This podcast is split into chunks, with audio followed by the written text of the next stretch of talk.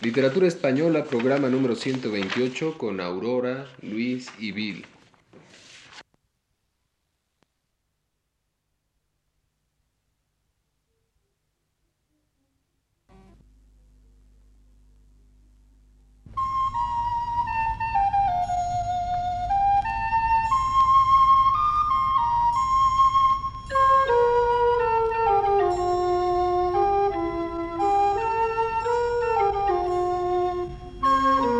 Este es el programa Literatura Española, a cargo del profesor Luis Ríos.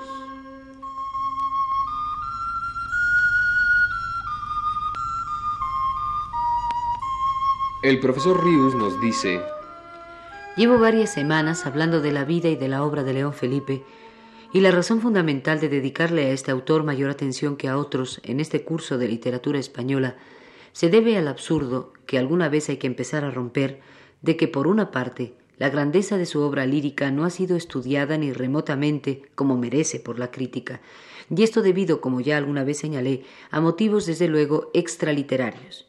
Por otra parte, considero de interés detenerme en algunos aspectos de su biografía, cosa que en el caso de otros autores no suelo hacer, porque por esa misma desatención que hasta ahora ha tenido con León Felipe la crítica, su vida es en gran medida desconocida del público.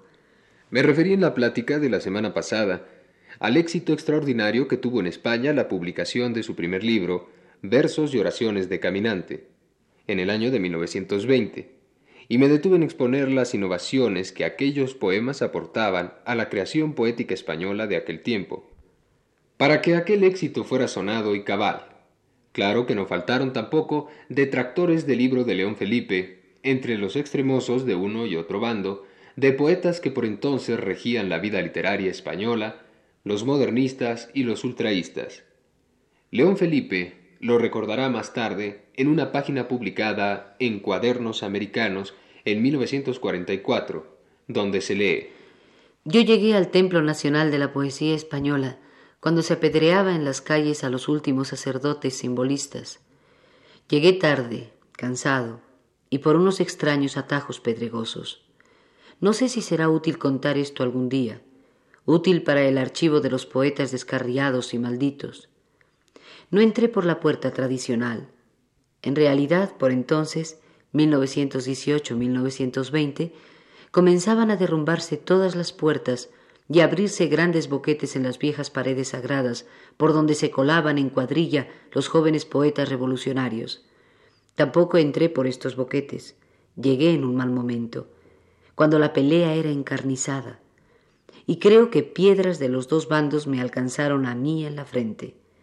Yo no venía a defender a nadie ni pertenecía a ninguna cofradía. Por entonces no tenía ningún credo, ni político ni religioso. Pero hablaba con un dolorido acento castellano de derrota que luego he visto era más universal que castellano. Quiero decir que la derrota era menos nacional, menos doméstica y menos individual de lo que yo sentía. Se acababa de firmar el Tratado de Versalles y alguien había ganado una victoria. Pero el hombre se sentía derrotado. Contra la deshumanización naciente, yo traía una vaga humanización colectiva. Sin embargo, no tenía credo político tampoco. En realidad, yo no era más que un vagabundo sin casa y sin escuela, que andaba perdido por los cafés y por las calles de Madrid y Guillermo de Torre, perteneciente a uno de aquellos bandos que lanzaron piedras a la frente de León Felipe, y que después sería el primero en exaltar la poesía del poeta salmantino a alturas cimeras, mérito este del crítico que por sí solo lo sitúa como uno de los más importantes de nuestro tiempo, escribiría en el epílogo a la antología rota. Por eso, al historiar en otro lugar este trance, he escrito que aquellos versos de León Felipe se nos representaron imprevistamente, como un voto de humildad en una época de disipación, como una vuelta a la sencillez en momentos de rebuscas y complicaciones.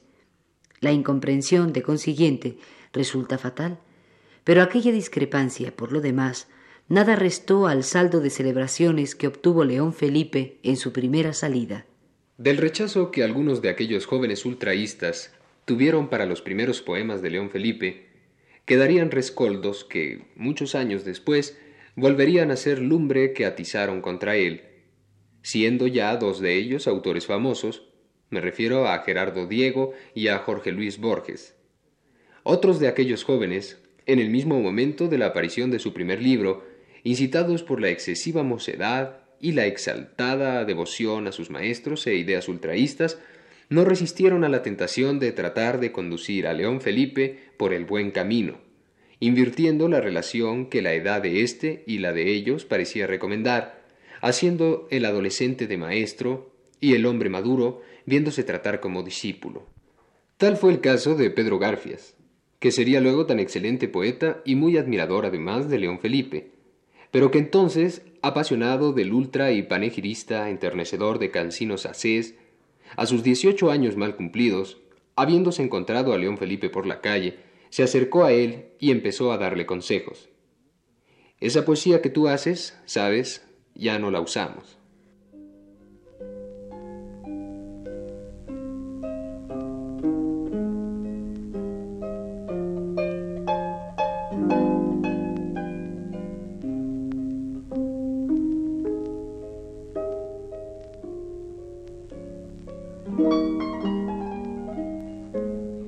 Vida de León Felipe, ya era ese su nombre para todos desde ahora, y no Felipe Camino de la Rosa, volvió a perturbarse y a conturbarlo a él profundamente a raíz de aquel triunfo. De ser un hombre que andaba por los cafés sin rumbo y sin prestigio, de repente se le vino encima una estimación y una fama que le situaron en un primer plano de atención entre la gente de letras madrileña. Escuchaba voces de amigos que le decían Tú ya puedes hacer aquí lo que quieras, ganarte la vida escribiendo. Otras escuchaba también, que pretendiendo elogiarlo, aún más le resultaban castrantes. Tú ya no puedes escribir más. Aquí lo has dicho ya todo.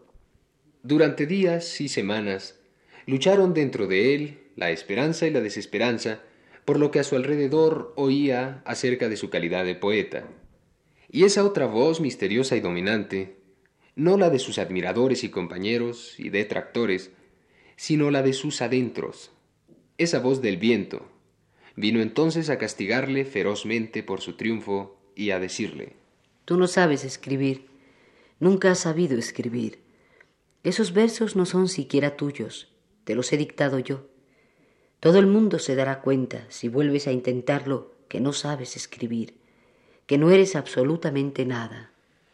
Escribir artículos, ser un periodista para poder así vivir de su pluma, como muchos le aconsejaban, le repugnaba y por otra parte le daba miedo, pensando que efectivamente no sabría hacerlo ni siquiera como el peor gacetillero de Madrid.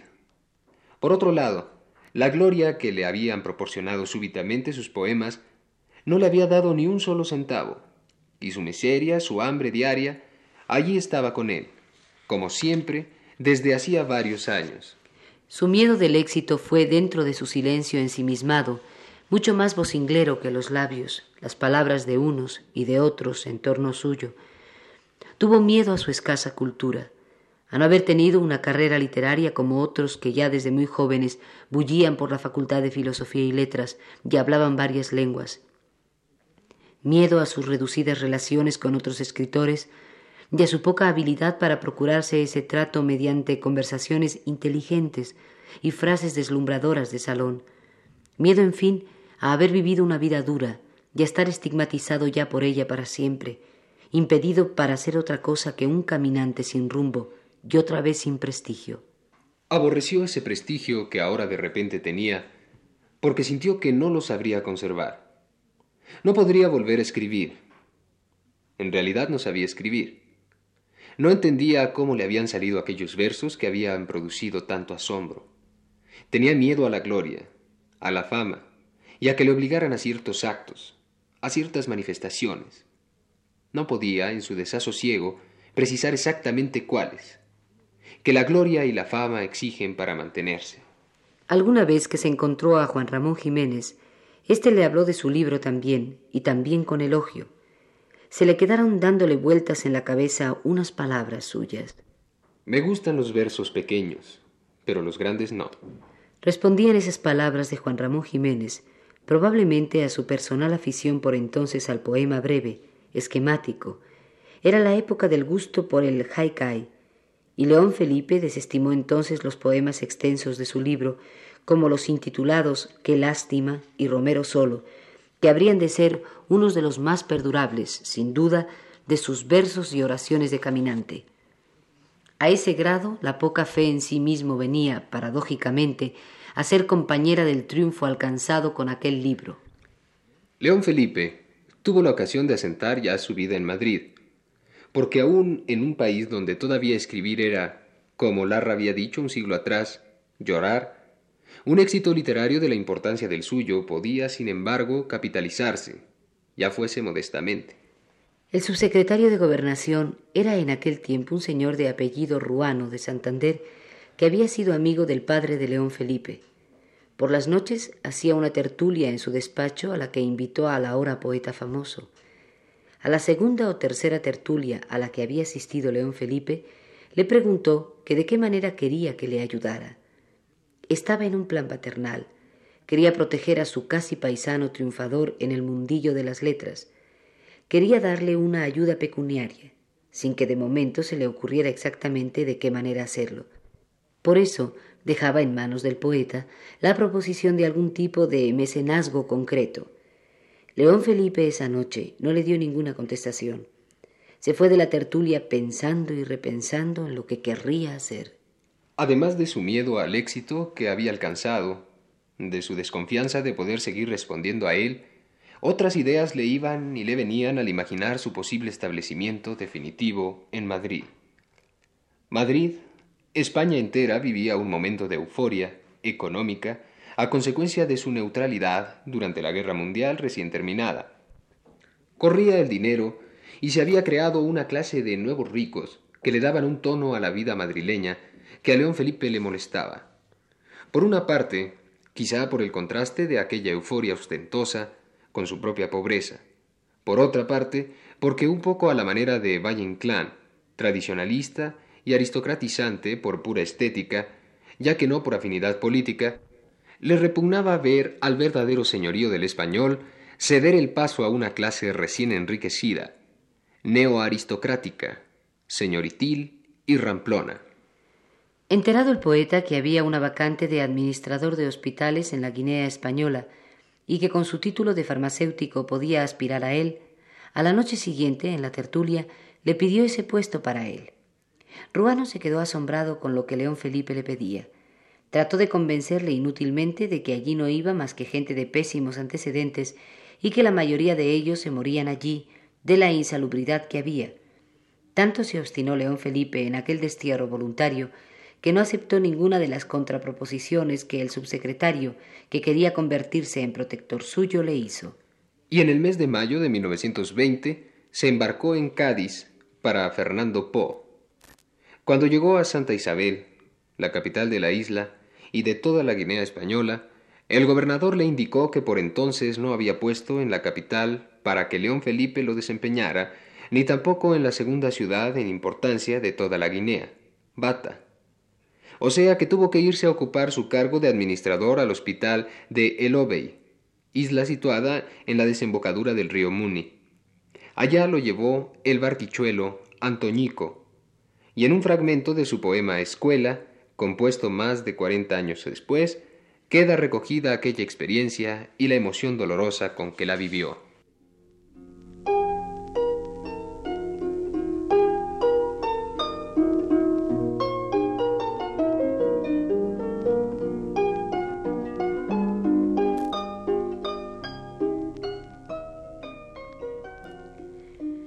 He dormido muchas noches años en el África Central, allá en el Golfo de Guinea, en la desembocadura del Muni, acordando el latido de mi sangre con el golpe seco, monótono y tenaz del tambor prehistórico africano de tribus indomables.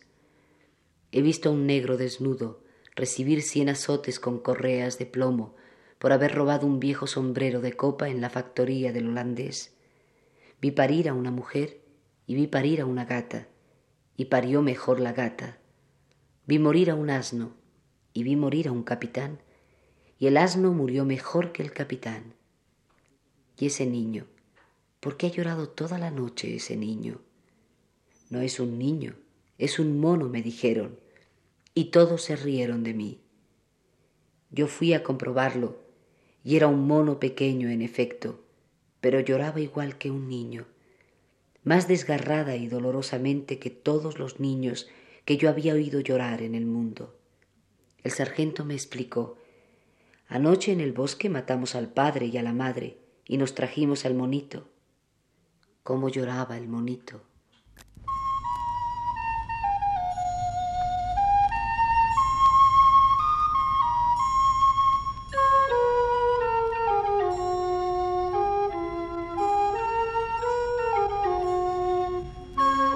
Este fue el programa Literatura Española, a cargo del profesor Luis Ríos.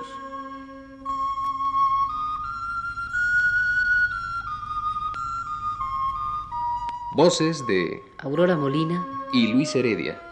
Realización técnica de Ignacio Vil.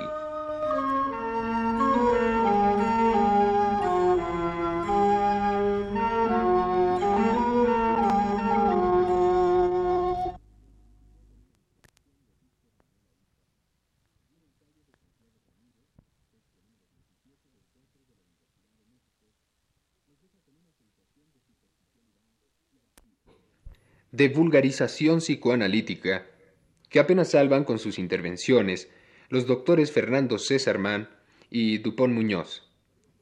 Habría que recomendar también a los responsables de la edición de estos textos una mayor vigilancia en la revisión a las fallas tipográficas.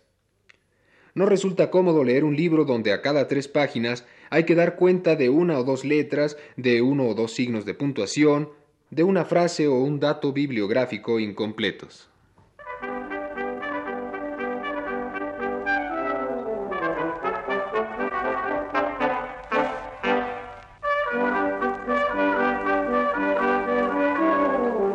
Este fue el programa Los Libros al Día.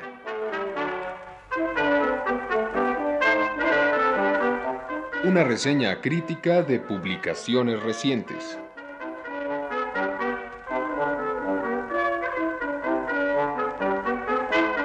Textos del doctor Oscar Zorrilla.